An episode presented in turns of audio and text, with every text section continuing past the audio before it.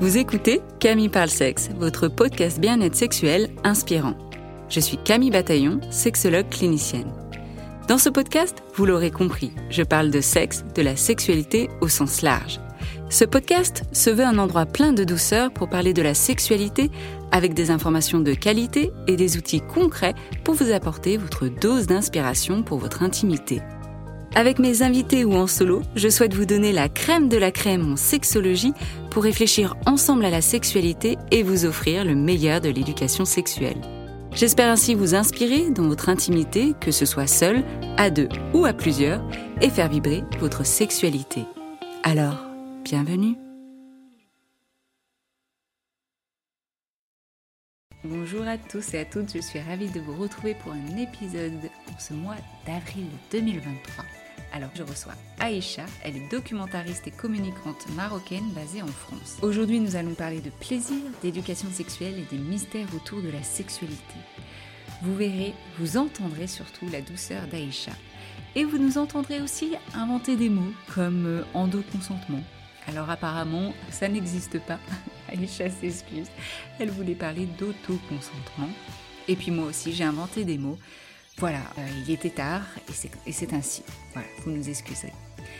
Je vous laisse avec cet épisode. Vous savez maintenant aussi comment soutenir ce podcast et comment bah, montrer que vous l'avez apprécié en le partageant autour de vous, à vos amis, à vos collègues, à votre entourage, sur vos réseaux sociaux, en mettant des étoiles et ou des cœurs sur votre plateforme d'écoute.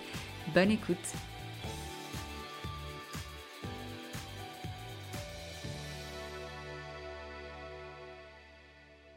Aïcha est documentariste et communicante marocaine basée en France. Parce qu'elle souhaitait montrer le plaisir féminin dans la diversité de ses réalités, elle a réalisé en 2020 un très beau documentaire appelé Mystère et boule d'orgasme. C'est un documentaire qui libère la parole autour du plaisir féminin, découverte du clitoris, exploration de sa vulve, sans tabou, avec émotion, à travers les témoignages d'hommes et de femmes de tous âges. Aïcha a une sensibilité au plaisir et à la beauté des corps qu'elle partage également en créant du contenu sexo sur Instagram sous le nom de Mystère et Boule d'orgasme. Aujourd'hui, nous allons parler de plaisir, d'éducation sexuelle et des mystères autour de la sexualité. Aïcha, bienvenue sur le podcast. Merci Camille, euh, c'est un plaisir pour moi d'être ici. Merci de m'accueillir. Alors ta page Instagram Mystère Boule d'orgasme est vite devenue une plateforme de partage, de richesse sur plein de sujets qui touchent euh, la sexualité. Euh, déjà, pourquoi Mystère et Boule d'orgasme? Euh, Alors, si tu me parles du titre, il m'est venu comme ça.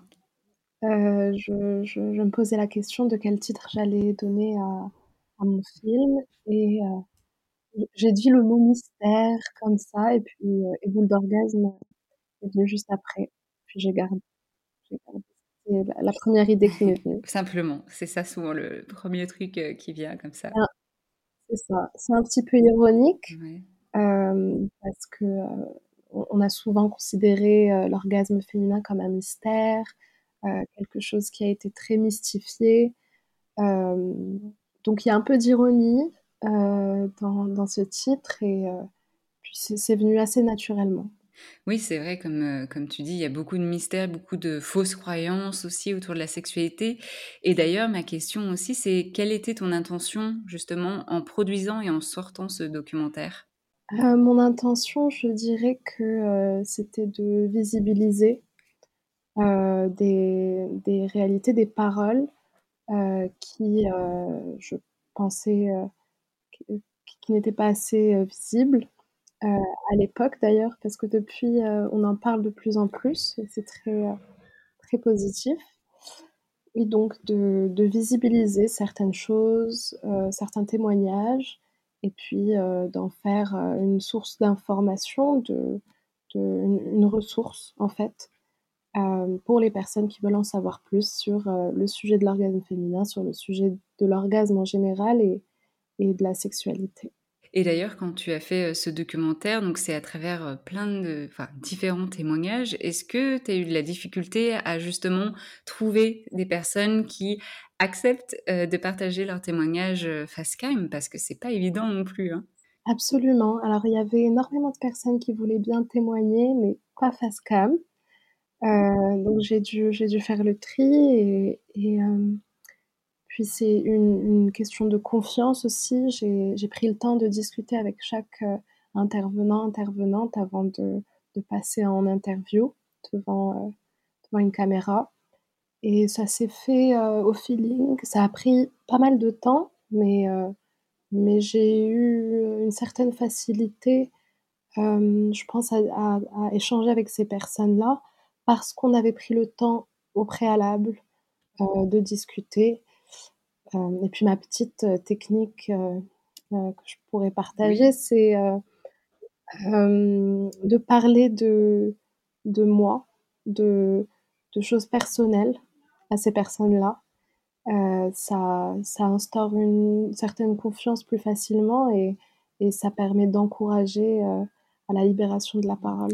Oui, puis ça met du coup sur un pied d'égalité, tu partages quelque chose d'intime et ces personnes-là te partagent quelque chose d'intime aussi. Exactement. Et du coup, dans les partages, parce que tu as des hommes, tu as des femmes, déjà, est-ce qu'il y avait une différence dans les partages? Parce que euh, les hommes qui témoignaient, là, je me souviens plus s'ils témoignaient du plaisir féminin ou de leur plaisir à, eux. Un peu des deux. Il y a eu un petit peu des deux. Est-ce qu'il y a eu une différence? Il y a eu une différence entre chaque intervenant et chaque intervenante, en fait. Euh, c'est pas réellement une question d'âge, c'est plus euh, une question de, de, facilité à, parler, à s'ouvrir ou pas. Euh, mais mais c'est toute la richesse, je pense, de, de ce travail-là, c'est de voir la, la, pluralité, la diversité des, des, des, réalités des différentes personnes. Tous les témoignages étaient absolument différents. Il n'y en a pas eu deux qui étaient similaires. Et c'est ça qui était très, très intéressant pour moi. Oui, parce que comme, comme, comme on disait déjà en intro, c'était vraiment pour montrer euh, la diversité des différentes réalités, euh, des vécus des uns et des autres, de montrer à quel point, euh, voilà, certaines personnes qui disent, bah voilà, j'ai découvert le, clitoris, d'avoir des grandes révélations comme ça, de partager des choses intimes. Et donc, tu as su à merveille les, les, faire, comme tu disais, avec ce lien de confiance, qu'ils puissent partager quelque chose d'intime vis-à-vis de ça. Et, par rapport à, ce documentaire aussi, par rapport au, retour maintenant des personnes qui ont visionné le documentaire, quels ont été les retours? Qu'est-ce que tu as entendu? Qu'est-ce qu'on t'a partagé? Alors, il y a eu pas mal de retours positifs. J'étais contente. notamment des personnes qui, qui, qui, me, qui me partagent le fait que le documentaire leur a permis de mettre des mots ou mettre le doigt sur une certaine situation qu'ils ont, où elles ont déjà vécu et, euh, et que ça les a rassurées d'une certaine manière. Et, c'est ça le plus important pour moi dans, dans ce partage de témoignages, c'est que ça puisse euh, faire écho dans les vécus de, de, certaines personnes et rassurer en fait d'une certaine manière euh, ces personnes-là dans leur existence, dans, dans leurs expériences. Euh, dans ce qu'elles ont pu vivre et qui parfois euh, euh, sont des choses difficiles à vivre quand, quand on n'a pas de, d'exemples de, de, personnes qui ont pu vivre la même chose. C'est, ce qui était le plus intéressant à mon sens. Donc de rassurer, de sentir qu'on n'est pas seul, qu'on est normal, à travers différents témoignages, on peut, on peut piocher et se retrouver, euh, retrouver là-dedans. On parlait tout à l'heure euh, des croyances ou, des mystères autour de, la sexualité euh, des femmes, mais aussi sûrement des hommes. Est-ce qu'il y a, y a des choses que tu aimerais partager autour de, ça, de ces fausses croyances ou de ce qui revient le plus, que ce soit dans le documentaire ou même à travers ta page Instagram? Alors, justement, la page Instagram, ça a été intéressant de voir comment il y a plusieurs sujets qui reviennent souvent, même après, le film, parmi les témoignages que je recevais, ça tournait beaucoup autour d'une certaine pression, de honte, plusieurs messages qui terminent par: «Je me demande si je suis normale», s'il y a d'autres personnes, qui ont vécu le même genre de situation. Des questionnements aussi, pour, la première fois et ça, ça m'a fait énormément plaisir de voir qu'il y a des jeunes personnes qui qui se posent des questions pour leur première fois et qui vont chercher de l'aide.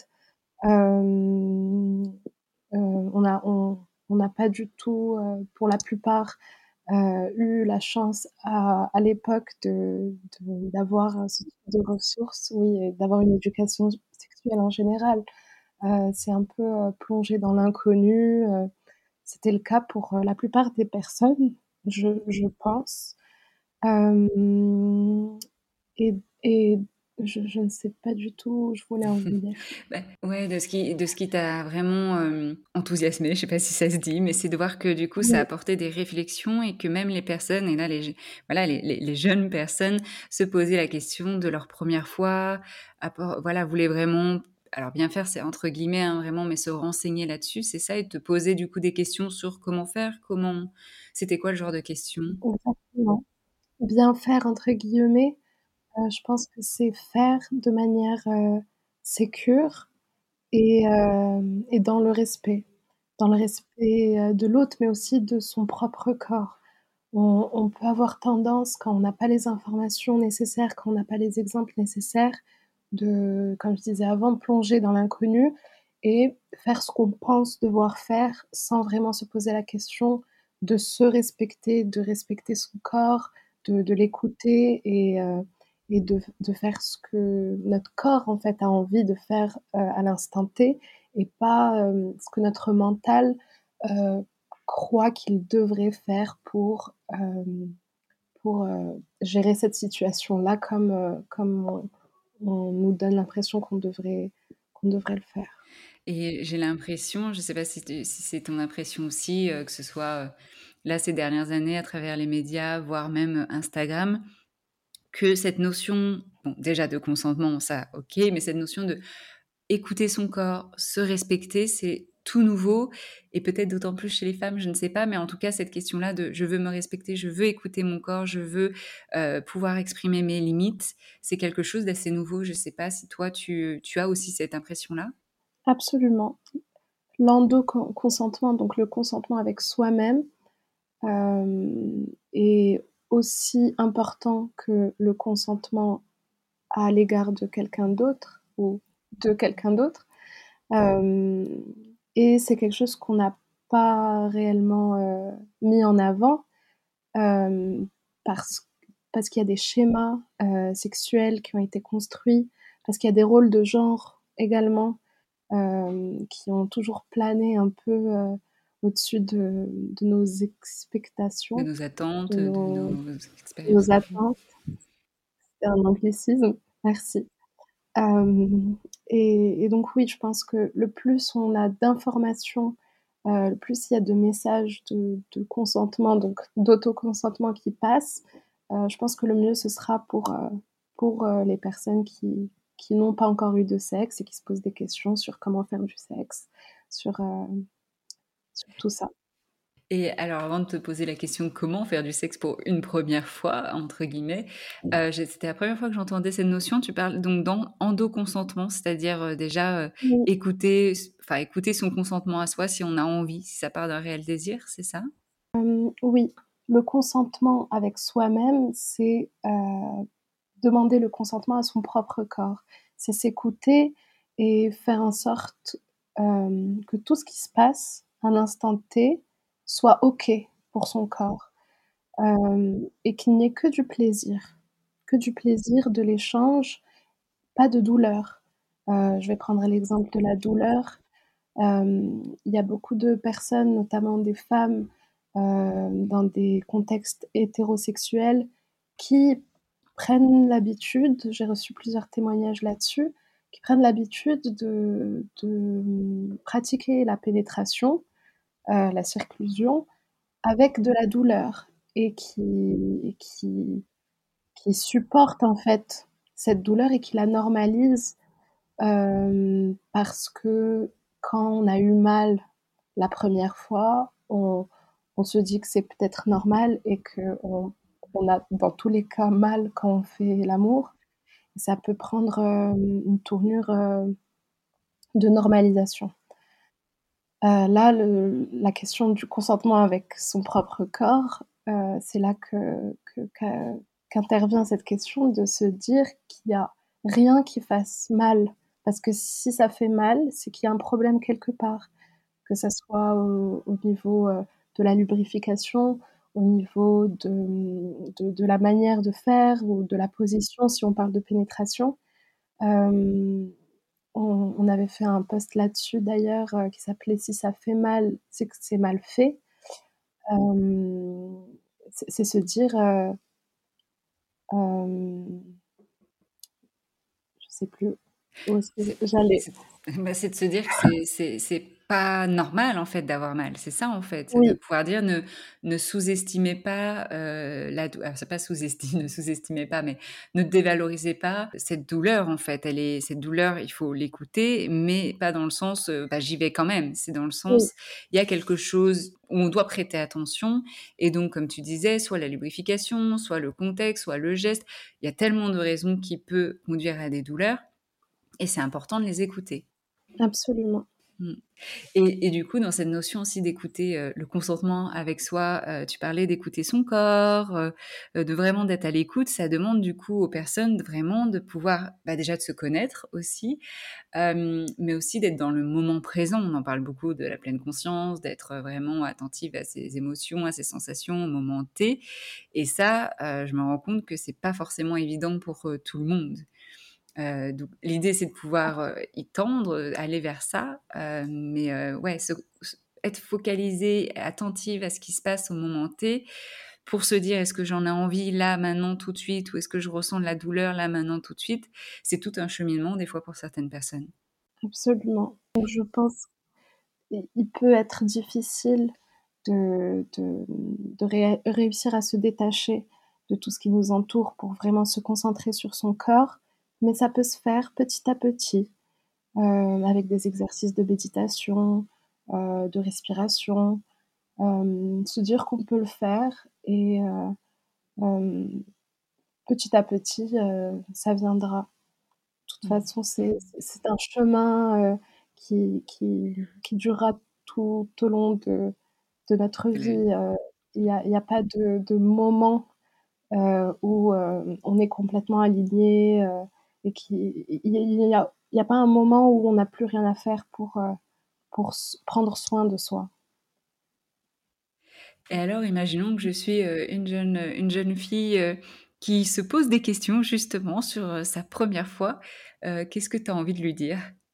Qu'est-ce que tu as envie de me dire? Je dirais à cette jeune fille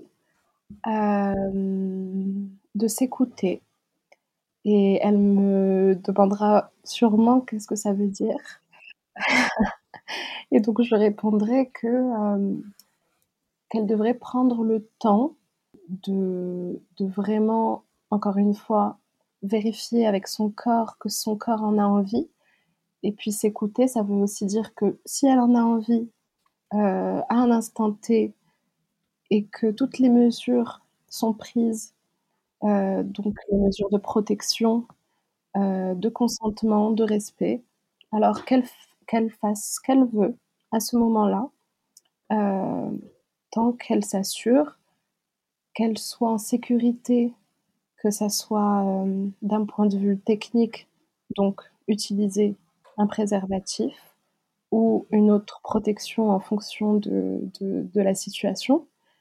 Euh, il y a même euh, des, des, protections pour euh, les femmes entre elles, donc de, de l'ordre de, de digues dentaires. Oui, les carrés de latex, digues dentaires. Exactement, les carrés, etc. Donc je, je, lui dirais que tant qu'elle qu'elle qu'elle s'assure d'un côté qu'il y a la sécurité et d'un autre le respect de son corps et le corps de l'autre, alors qu'elle fasse absolument tout ce qu'elle veut. Et qu'elle n'ait pas peur d'être ridicule, ne pas avoir peur d'être ridicule. Ah, c'est intéressant que tu dis ça, ouais. Qu'est-ce que ça veut dire exactement? Ça veut dire ne, pas avoir peur de faire des choses qui ne sont pas en accord avec les attentes, les pseudo-attentes de la société, les pseudo-attentes qui sont véhiculées par euh, des films ou euh, des pubs Que tout est où parfait, que quand on enlève ses vêtements, c'est tout fluide, alors que dans la réalité, heu, on sait que n'importe quoi, on peut tomber par terre, heu, et on est à moitié déshabillé, heu, qu'un préservatif peut enfin, c'est la galère, ce genre de choses, quoi. exactement, exactement. Je dirais protège-toi, respecte-toi et n'aie pas peur d'être ridicule. Est-ce que tu dirais la même chose à un jeune homme? Alors, un jeune homme, oui, je dirais la même chose. Protège-toi, respecte-toi et n'aie pas peur d'être ridicule. Hem, ouais, je pense que c'est pareil. Ouais et le pas peur d'être ridicule, c'est vrai que ça, heu, alors je le formule pas de cette manière-là forcément, mais hem, c'est plus aussi, dans le sens, ouais, n'ayez pas enfin Amusez-vous quoi et que c'est OK d'être, heu, maladroit, de sentir, là je parle plus quand c'est des fois des couples, où ça fait déjà des quelques années qu'ils sont ensemble et qui n'osent plus ou que ça fait longtemps qu'ils ne l'ont pas fait et quand ils le font, bah, soudainement on se trouve gauche, on se trouve ridicule. Bah, justement, n'ayez pas peur d'être ridicule à ce moment-là, n'ayez pas peur d'être, heu c'est OK, vous allez être maladroit, vous allez peut-être avoir les les joues en feu, peut-être que vous allez dire: «Oh là là, j'ai l'impression d'être une ado» et ben, jouez-en quoi. Absolument et heu, le terme ridicule dans ce contexte-là, heu, ça renvoie au ridicule aux yeux de la société. C'est pas vrai que Oui. que que qu'on est ridicule en fait, mais dans le sens, heu, hem, selon selon ce qu'on nous a toujours fait croire, n'ayons pas peur d'être ridicule. Voilà, cette pression, heu, du paraître, cette pression que tout doit être parfait, cette pression que tout doit être fluide alors que non, c'est loin d'être le cas, quoi. Et tu parlais, hem, aussi à un moment, tu parlais de cette, heu, non-éducation sexuelle, que voilà, qu'on n'a pas et tu dis aussi que, bah, tu es souvent nourri par ton éducation, au Maroc. Est-ce que, pour toi, est-ce qu'il y a une éducation sexuelle qui est différente? Alors je sais, j'entends bien que l'éducation sexuelle, comme on l'a dit, n'existe pas vraiment dans les écoles ou dans les familles, mais dans les messages perçus. Je dirais que l'éducation sexuelle au Maroc et dans plein d'autres pays d'ailleurs est inexistante. Hem et que les messages qui sont souvent véhiculés, c'est à peu près pareil que dans les autres pays où l'éducation sexuelle est inexistante, mais ils sont quand même, hem, saupoudrés de croyances, heu, limitantes qui sont liées à la culture d'un pays ou d'un autre. Heu, donc souvent, il va y avoir des mythes qui vont être, heu, qui vont prendre beaucoup de place que dans un autre endroit. Mais, c ce manque d'éducation sexuelle et les répercussions que ça a sur la sexualité des êtres humains, c'est pareil partout. C'est juste qu'il va y avoir certaines pressions qui vont être plus présentes dans un pays ou un autre, dans une région ou une autre, vraiment en fonction de des croyances et et des cultures. Est-ce que tu as un exemple, qui te vient justement de Je quelque vais chose, prendre heu l'exemple ouais. du mythe de la virginité. Heu, c'est quelque chose qui qui existe à peu près partout, hem, de moins en moins, je l'espère, mais qui qui qui persiste, heu, au Maroc et dans d'autres pays, notamment les pays musulmans. Hem, parce qu'on a fait, heu, depuis des siècles de la sexualité féminine quelque chose d'extrêmement sacré, heu et par là même de la virginité. La virginité qui est considérée comme un cadeau qui sera fait à un élu, et une femme qui n'est pas vierge, bon je vulgarise, heu, n'est pas une femme de bonne qualité, on va dire, dans dans dans cette cette approche-là de de cadeau, heu, qu'elle va donner à son futur mari.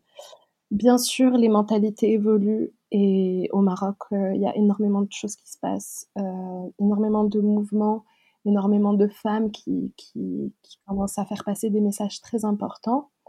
Hem, mais je sais que ce mythe est encore, heu, présent dans dans la psyché des des gens, que ça soit au Maroc ou d'autres, heu, pays arabo-musulmans. Mais pour ce qui concerne les jeunes, je suis totalement, comment on dit?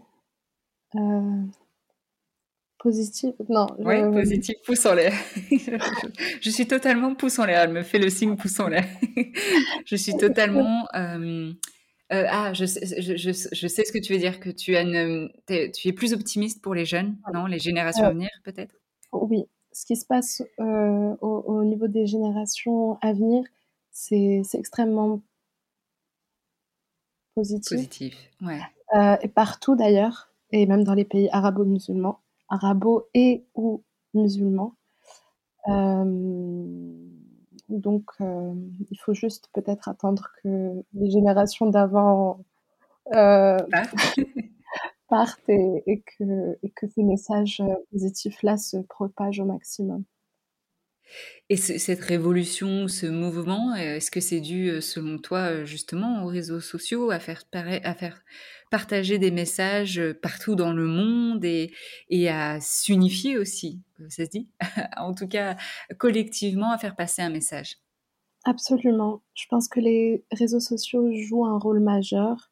L'activisme digital, le militantisme digital, heu, a pris une ampleur, dans le monde entier et même s'il y a d'autres, types d'actions qui ne sont pas, en ligne, heu, je pense que ces réseaux sociaux-là permettent, heu, d'amplifé d'amplifier les voix de manière assez, heu, hem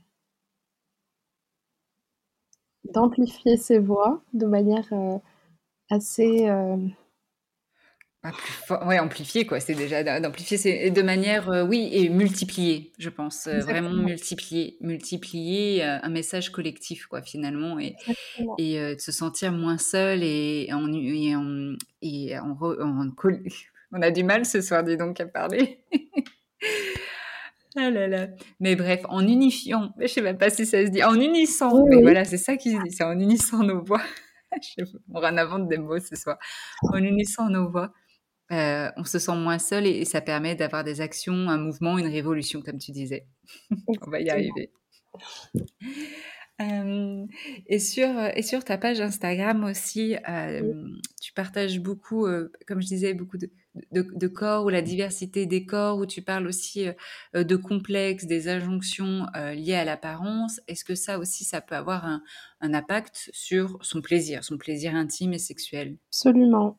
Hem, on en parle d'ailleurs dans dans le documentaire, heu, Mystère et boule d'orgasme.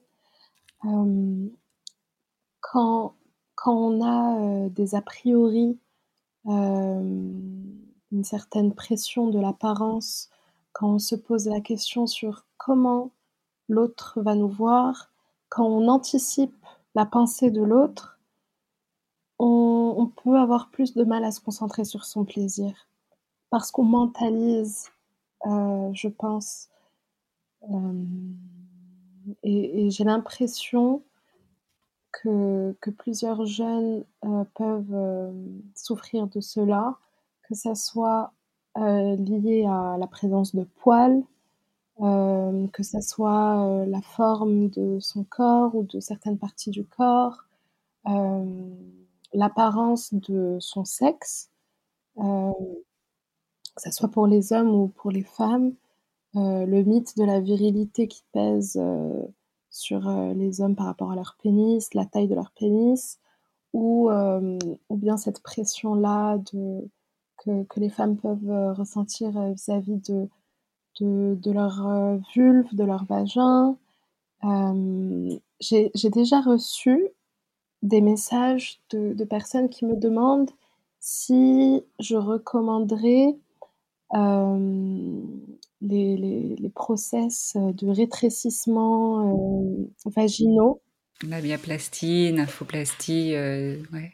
Exactement. Je je réponds que je n'ai pas les les les informations nécessaires pour, pour vraiment faire un me faire un avis là-dessus, mais qu'a priori, j'ai l'impression que ce n'est pas très naturel et que Donc heu, que Et que ça répond peut-être aussi à cette injonction à l'apparence, heu, de la vulve, à faire croire que c'est pas normal s'il y a une lèvre qui dépasse une autre, que ça doit être tout lisse, heu, tout comme, heu, les films ce qu'on peut voir dans les films porno et qu'elles doivent toutes se ressembler? oui. Je je me souviens aussi, donc quand j'étais jeune, une, heu, une une personne qui m'a dit: «Ah, j'ai essayé la cire orientale», donc c'est une sorte de cire, au miel et au sucre. «C'est franchement génial, il faut que vous l'essayiez parce que ça fait la même vulve qu'une actrice porno» et heu, à ce moment-là, c'est rentré, heu, par une oreille et ressorti de l'autre, mais avec du recul, les années sont passées et je me rends compte qu'on avait quand même, hem, 16 ans à ce moment-là. Et heu et qu'il y a déjà un impact, hem oui, Donc c'était entre entre copines de 16 ans où, heu, on partage «les bons conseils» entre guillemets ou les conseils, on va pas dire ni bons ni mauvais exact, et un des conseils c'était: «Ah utilise, la cire orientale donc pour enlever tous les poils et ça fera comme, heu, comme, heu, voilà les les femmes qu'on voit dans le porno parce que, bah, apparemment c'est chouette de ressembler à à à ça ou parce que ça devrait oui. ressembler à ça». Après pour les les les les personnes, que qui qui ont envie de de ressembler à ça, pourquoi pas?